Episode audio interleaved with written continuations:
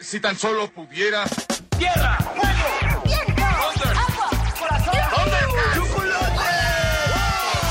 Cartuneando. Soy el marajá de poca Tengo un cañón en el cerebro. ¿Mataron a Kenny? ¿En serio? ¿Dónde está? Cartuneando.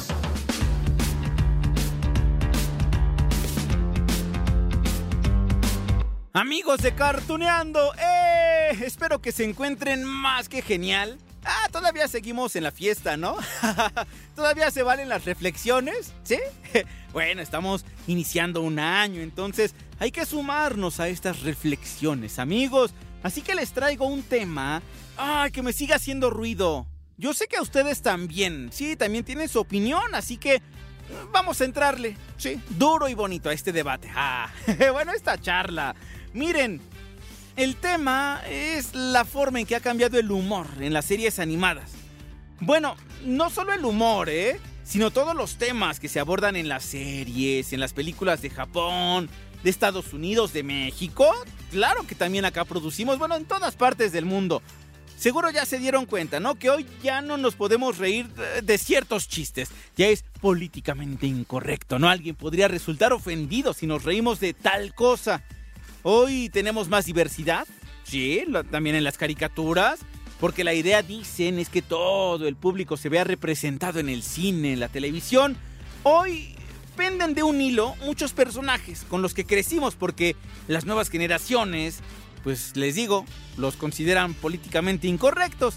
Bueno, para no ir muy lejos, ¿no? Y antes de dar paso a la entrevista especial que tenemos para abordar este punto, vamos a hacer un experimento aquí en Cartooniano. A ver, vamos a escuchar una serie de fragmentos de algunas series, de algunas animaciones, que hoy yo creo más bien que las nuevas generaciones podrían catalogarlas como ofensivas.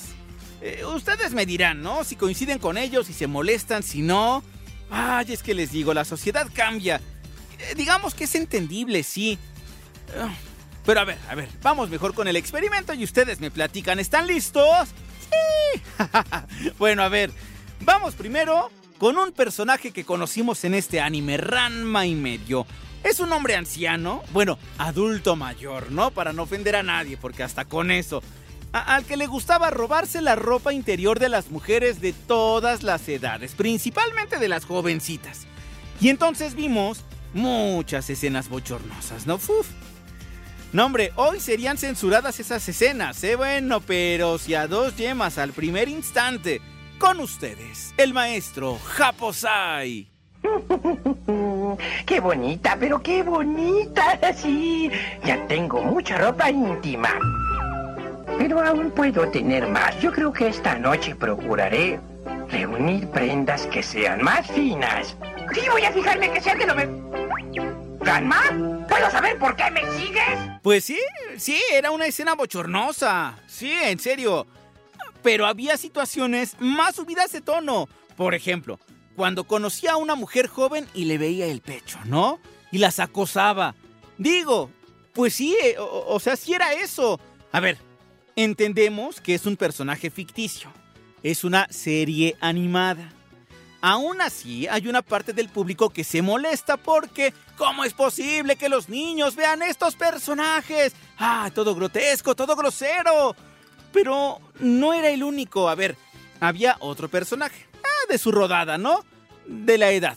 Con el mismo gusto reprochable por acusar a las mujeres. Sí lo saben, ¿no? El maestro Roshi en Dragon Ball. Vaya que tuvo escenas subiditas de tono que inclusive sí censuraron en algunas partes del mundo. ¿Recordamos una? Va. ¿Por qué tengo que usar minifalda? Es sensual y voluptuosa. Nunca me cansé de para esto. allá! Muy bien, ¿qué tal si comenzamos? Aquí estás. Tu perversidad se desborda en este punto. ¿Qué rayos me está haciendo? ¡Anciano depravado! ¿Qué pasó? ¿Sí? Era un depravado ese maestro Roshi. ¡Depravado! Sí, igual que el maestro Japosai. No tenemos que negar que tenían actitudes repugnantes, claro. Miren, si lo quieren ver así, pues sí eran repugnantes, eran escatológicos, no sé, el, adjetivo que ustedes quieran. O, o por lo menos sí hay actitudes que no está nada bien que se hagan, ¿no? Ojalá nadie repitiera acosar de esa forma horrible a las mujeres, pero digamos, una cosa es cancelar a estos personajes y otra cosa es aceptar que existen esas personas, mostrarlas allí y decirle a los niños inclusive, ¿sabes qué? Eso está mal. Yo creo que es un error eliminarlos a ellos, ¿no? Al maestro Roshi, al maestro Japosai, porque al final, les digo, nos enseñan que esas personas desafortunadamente existen, que son despreciables, sí, pero por lo menos al verlas allí en la televisión o en una película, pues podemos tacharlas. Obviamente al tratarse de caricaturas, de animes, eh, pues bueno, los presentan con cierto humor, pero también a su manera, en cada anime los ponen en su lugar. Ranma se agarró a golpes con el maestro Japosa y digo, tampoco es para que se agarren a golpes, no digan no a la violencia, pero por lo menos sí hay personas que les ponían un freno. O por ejemplo, esta otra escena que van a escuchar ahorita de Dragon Ball Super, donde Milk, la esposa de Goku, enfrenta así al maestro Roshi. ¡Vamos, anciano! ¡Yo también quiero ver! Pero esta es la mejor parte que he visto. No puede ser. Oh, dame más monedas que ya no veo. ¿Qué hace, maestro Roshi? No está bien que haga eso frente a los niños. Así que deténgase. Pero si solo observaba a las aves. Punto y aparte, lo que ocurre con otros personajes que hoy también pues han sido cancelados, ¿no? Sí, que porque representan el acoso, o, o, al menos eso piensa una parte del público, insisto.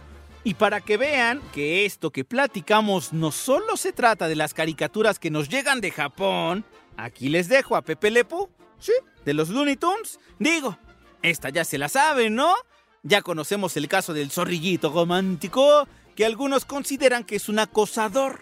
Bueno, al grado que a Pepe Lepu lo cancelaron ya no lo vimos en esta película más reciente de Space Jam, pero mientras tanto, tenemos esto para recordarlo. Oh, mi pequeña dorada, esto es amor a primera vista, ¿no es así? No. Oh, no hay necesidad de que vayamos al Kashba. Escucharemos las notas de la bella música del amor precisamente aquí. Oh, c'est l'amour. Oh, c'est toujours. Oh, c'est l'amour. Yo me imagino, amigos de Cartuneando, que para estas alturas del capítulo ustedes ya tienen una opinión sobre estos personajes, ¿no? Y miren, para afianzar, digamos que el tema merece ser discutido, les tengo una plática con dos cineastas. Y sé que ustedes conocen muy bien su trabajo porque son los creadores de los huevos cartoon, personajes que pues también han sido criticados en algunas ocasiones que porque son groseros. Por ejemplo esto. Randy Huevo Totote. Solo para hablarles psíquicos. Solo huevos conocedores se lo chupan. Y la neta no hay que conocer tanto porque está 2-2 el güey. Pero salud. Randy Huevo Botote. Lo hacen con finas uvas. Bueno, bueno. Les presento a los dos cineastas. Son hermanos, Rodolfo y Gabriel Riva Palacio. Su trabajo sigue muy vigente porque acaban de estrenar la película esta de huevitos congelados, que es la quinta parte, la última de aquella parte de hace 16 años que fue una película de huevos, ¿no? Pues ya los huevos crecieron y ya se congelaron. Bueno, por lo menos la película se llama Huevitos Congelados. las cuatro películas anteriores llegaron al cine. Esta última se estrenó en esta plataforma streaming, que en VIX Plus. Es más, miren, para que se les antoje ver la película, aquí les va este pequeño fragmento del tráiler. Queridos amigos, bienvenidos al Polo Sur. Solo hay que cruzar el puente. Hay que probarlo. Yo lo pruebo. Ew, sabe bastante mal, carnal. ¡Para, Salve! Bueno, bueno. Ahora sí, amigos de Cartuneando, les dejo la charla con los hermanos Riva Palacio. Solo les digo que además de platicar sobre estos eh, personajes censurados por una parte del público, por supuesto que también le echamos porras a la animación hecha en México. Bueno, dicho todo lo anterior, amigos de Cartuneando, aquí tienen la entrevista.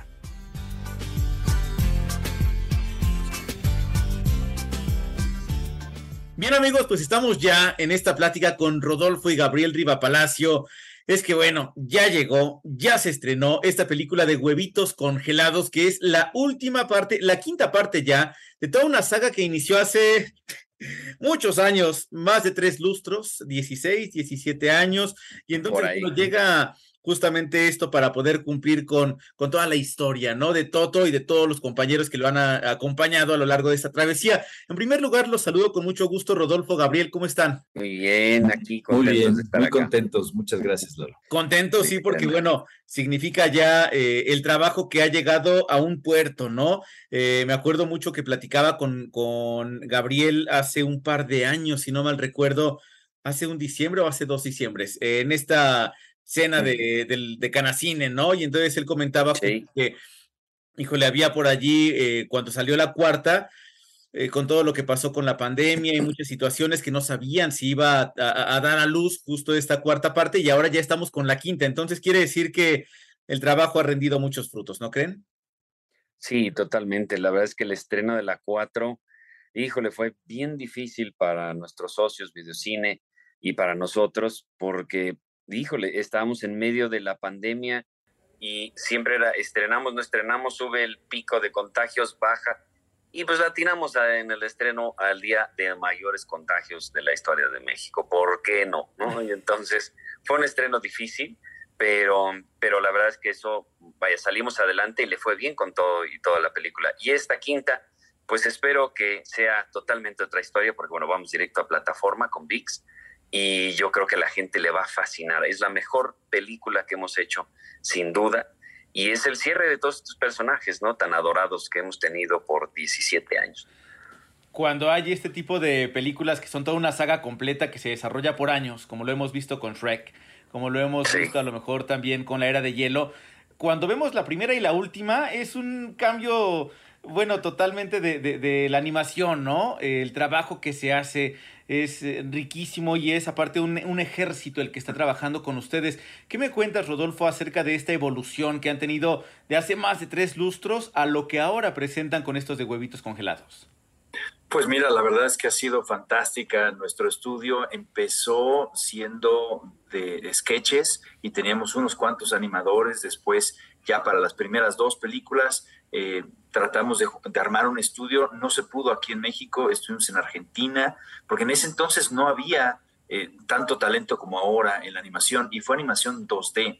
Para la tercera ya fue totalmente hecha aquí en México y fue con eh, animadores mexicanos y fue un cambio a CGI o lo que comúnmente se conoce como 3D y, y ha sido una curva de evolución, de aprendizaje, tanto para los artistas como técnicamente, como para nosotros como cineastas, como narradores de historias, ¿no?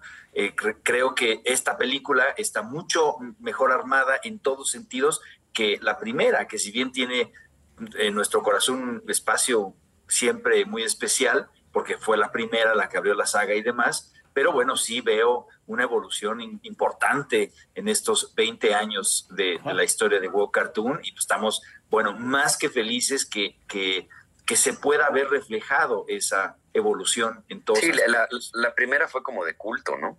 se hizo como de culto, porque era un, una animación, aparte fue una animación, incluso desde nuestro guion, eh, fue muy local, o sea, se iban a ferias y era una cosa pues muy rara mexicana que, este, que no voló alrededor del mundo, por ejemplo, pero se volvió algo, o sea, yo la veo hoy por hoy digo, qué buena película, muy única, muy fresca como directores, ¿no? En ese sentido.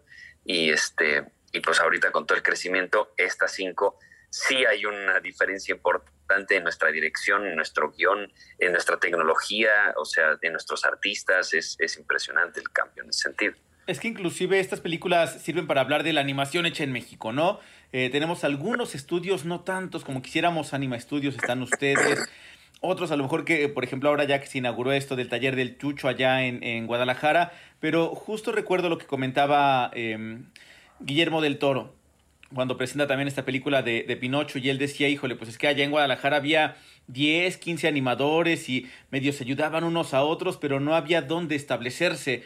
Ustedes acá en la Ciudad de México, donde estén eh, trabajando, ya lo comentaba, ¿no? Eh, en alguna película si tuvieron que ir a Argentina, no había tanto talento o tanta forma de poder explotar ese talento acá en México.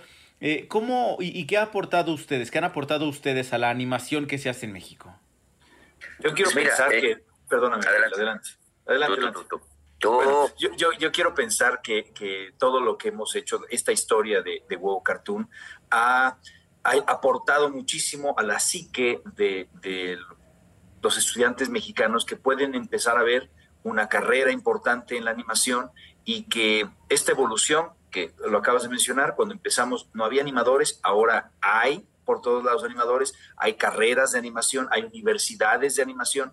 Creo que hemos aportado algo puesto que nuestras películas han sido muy exitosas, las ha visto la gente, eh, se han visto reflejados historias muy locales, muy mexicanas y demás. Y creo que eso pues ha despertado en, la gente esta semillita de decir, oye, aquí puedo hacer una carrera, esto está divertido, esto está muy padre, no lo conocía y mira lo que se puede hacer. Entonces, quiero pensar que sí hemos eh, sido punta de lanza en ese sentido. ¿no? Sí, aparte... Sí. sí, totalmente, porque aparte... Eh, hemos, digamos, Huevo Cartoon se ha convertido en una especie de escuela de animación, porque no hay mejor maestría que hacer una película, este, en cuestiones de estrés, de eh, la presión que, que, metemos, eh, en los tiempos que hay que, que llegar, la velocidad con la que tenemos que hacer la película y lo creativo que tenemos que hacer, porque no tenemos los presupuestos que tienen otros estudios, eh, sobre todo norteamericanos, ¿no? Y entonces nosotros no nos podemos equivocar, tenemos eh, varios puestos al mismo tiempo, ¿no? Que hace mi hermano, que hago yo. Eh, y eso ha ayudado a que los chicos, también hemos traído mucha gente para capacitarlos, gente de DreamWorks, eh, para, vaya, que suban mucho su nivel.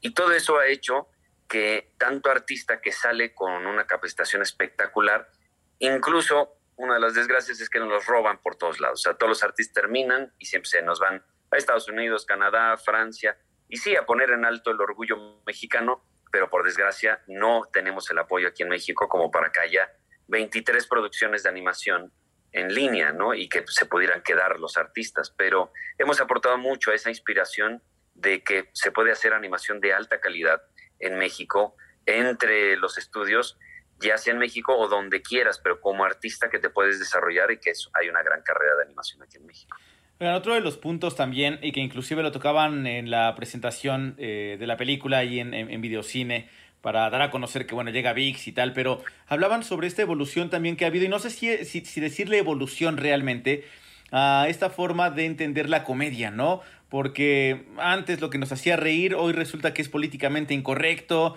y entonces ves a Pepe Le y dices, ay, no, es que qué tal que si me río, y después lo toman a mal ese tipo de situaciones, ¿no? Y que me imagino que a ustedes les ha pasado porque el humor de, los huevitos de los primeros de hace 20 años era un humor totalmente irreverente al que ahora a lo mejor vemos también en las películas. No sé qué tanto les ha tocado en ustedes en la construcción del guion, en la construcción de los personajes y en la próxima temporada 2023 de Los Huevos, que habrá pues para decir, híjoles, que esto es políticamente incorrecto. No, va, me la juego, sí lo voy a hacer. ¿Qué tanto ha pesado? Siempre hay un riesgo, obviamente, siempre cuando decides este chiste va, pues hay un riesgo, ¿no?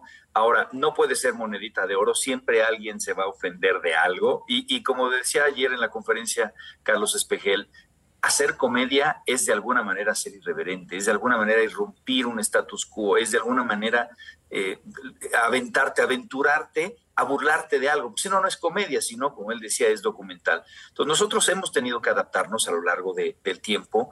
Eh, olvídate de, lo que está sucediendo ahora, que donde, por ejemplo, la gente se ofende muy fácil. No, hace, cuando decidimos entrar al cine, veníamos de esos huevitos en la red muy reverentes y dijimos, ¿vamos a llevar este humor al cine o no? No, sabes que aquí vamos a adaptarnos y no va a haber groserías, sí va a haber un, tono escondido para adultos, pero nunca nada muy, muy fuerte, como por ejemplo si lo hicimos en Marcianos contra Mexicanos, que tratamos de, aventurarnos un poco más, a ver hasta dónde daba la liga y por desgracia se nos rompió.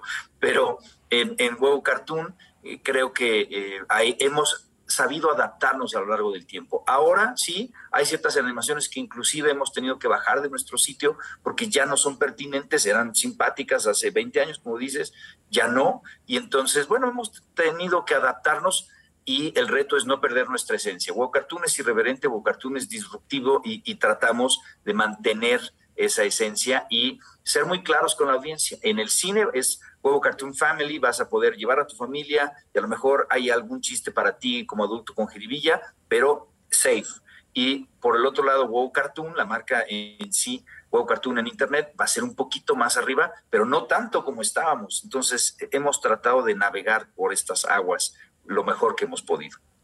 Ahora, yo sí te voy a decir, Lalo, que yo estoy totalmente de acuerdo contigo con lo que dijiste de llamarlo evolución, que no estamos seguros que sea evolución, porque para mí no es una evolución en la comedia. O sea, eh, es, para mí es tan absurdo las, las ofensas en la comedia como que tú llegaras a tu universidad y hubiera un letrero que dijera clases de guitarra y fueras a la dirección y decir, ay, vengo a quejarme, ¿por qué? Porque pusieron el letrero de clases de guitarra y yo no quiero clases de guitarra.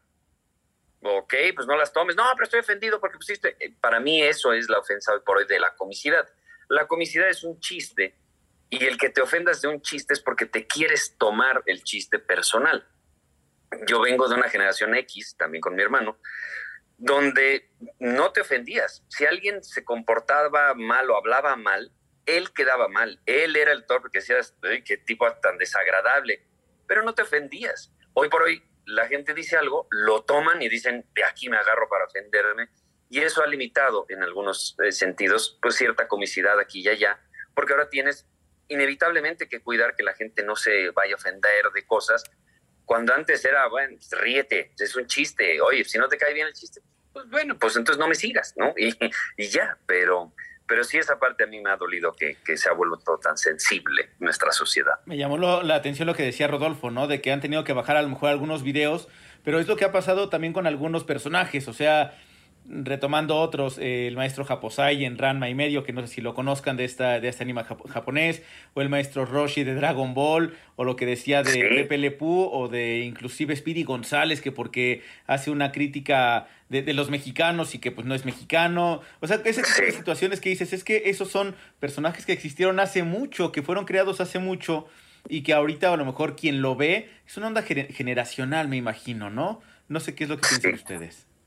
Sí, sí, definitivamente es, es, generacional. Estamos ahora eh, con estas redes sociales expuestos todos y se ha confundido, como bien decía Gabriel, antes tú no te ofendías, no dabas acuse de recibido si algo, un chiste o inclusive un insulto. La gente te puede insultar, pero no necesariamente ofender. Para que te ofendas, tú tienes que dar acuse de recibido. Y eso era nuestra generación. Ahora creen que hay que cancelar el estímulo. Si alguien dice algo, en lugar de mejorar mi respuesta o no dar un acuse recibido y no ofenderme, ¿no? Y eso lo controlas tú, no, ahora tienen que cancelar el estímulo. Han confundido eso. Entonces, a cancelar este, y este dijo no sé cuánto, tíralo, y este señor hizo no sé cuánto y se tomó una foto hace 20 años de no sé qué, tíralo, hace 40 años dijo esto y lo acabo de ver en un video o un tuit hace 10 años, tírenlo. Eso es una, eh, eh, una respuesta muy equivocada de nuestra sociedad porque no está haciendo personalidades fuertes, está haciendo... sobre todo en comicidad o sea, sobre todo en chistes, o sea, en comedia, porque bueno, entiendo que hay cosas muy graves que se puedan descubrir de tiempos eh, anteriores de alguna persona que puede ser grave, eso lo puedo entender, pero que se ofendan con la comedia hoy por hoy. La comedia es un chiste, ¿no? Este, no, es lo mismo que hagas un chiste fuerte de alguien eh, que lo golpearías a que realmente pongas a alguien en el escenario y lo golpees. O sea, la gente no se va a reír de eso. Pero si hablas de, uy, me agarré a golpes a mi hermano y, lo cuentas de una forma, te puedes reír y no por eso vas a decir, ah, estoy en pro de la violencia. Entonces, esa es la parte, la línea delgada de la comicidad que yo digo, es comedia, suéltense, relájense. Inclusive hasta en estas cosas eh, un poco más absurdas que es como el doblaje, ¿no? Que ustedes también eligen a los actores y tal, pero en Los Simpson, por ejemplo, el decir es que este actor no puede hacer a Apu porque no es eh, hindú, es ¿no? Y es como, ¿cómo? Ah, ¿En qué momento, no? Que me imagino que, eh, imagínense a ustedes, ¿no? Que llegue alguien a, decir, a decirles, es que este personaje no lo puede hacer tal porque no es un borracho, no lo no sé. O sea, que ese tipo Se llama actuar. Exacto. Por eso la gente es en las películas y que es asesinada, después la ves en otras películas. Sí. Porque no las mataron. No, pero es absurdo porque es como si nos dijeran, no puedes hacer eh, eh, un huevo ranchero del norte porque tú no eres del norte. Espérame, de entrada no soy un huevo, de entrada no soy eh, un gallo. Este, es absurdo, es que, lo confundan de esa manera, no, no lo puedo entender. Lo que es cierto es que llegó esta película, que, hay que disfrutarla en familia, que hay que verla eh, en VIX. Y bueno, si ya nos aventamos las cuatro películas anteriores porque queremos a estos personajes, a Toto y a todos, pues bueno, habrá que ver esto como la, joya de la corona, ¿no? Que ya lo comentaron ustedes, la animación está impecable, el guion está más que pulido y yo creo que bueno, ya es la, conclusión, habrá que verla. Es la más chistosa también que hemos hecho, de verdad. Ahora sí, Confi sale desatado. Además, Confi viene después. Sí, sí, ahí viene una, una, un spin-off de Confi, pero esta película tiene eh, un mensaje muy bonito al centro familiar eh, que creo que la gente le va a gustar mucho, se va a ver reflejado. Ahora, en la función especial, el sábado pasado, la gente salió y me decía, es que me, me tocaste, me sentí emocionalmente involucrado con la película. Eso es incorrecto. y, y, salgo como elevado, está muy bonita, eso está padrísimo. El salir tocado es incorrecto. Sí, sí, sí, dije, eso es incorrecto, Rodolfo, es incorrecto. No, pues tocado del corazón. Oh, ah, pues especifica, porque si no. Esta entrevista después la van a revisar dentro de unos años y van a decir, oye, no. Y pues, van a decir, Rodolfo una vez dijo que tocó gente en su premier. bueno, pues yo les agradezco muchísimo. Mucho éxito con esta quinta película y con todo lo que venga. Por ejemplo, esta temporada 2023, que bueno, ya, el 2023 queda poquitos días. Muchísimas gracias, Lalo. Y bueno, pues las redes de Wow Cartoon van a estar ahí siempre en YouTube y wowcartoon.com, donde viene, como bien dices, la temporada 2023. Y ahorita está una cosa que se llama los Popex, que son títeres de huevos para que también disfruten un poquito de sátira del mundial. Qué genial. Les mando un abrazo. Cuídense mucho. Gracias, abrazote. Gracias.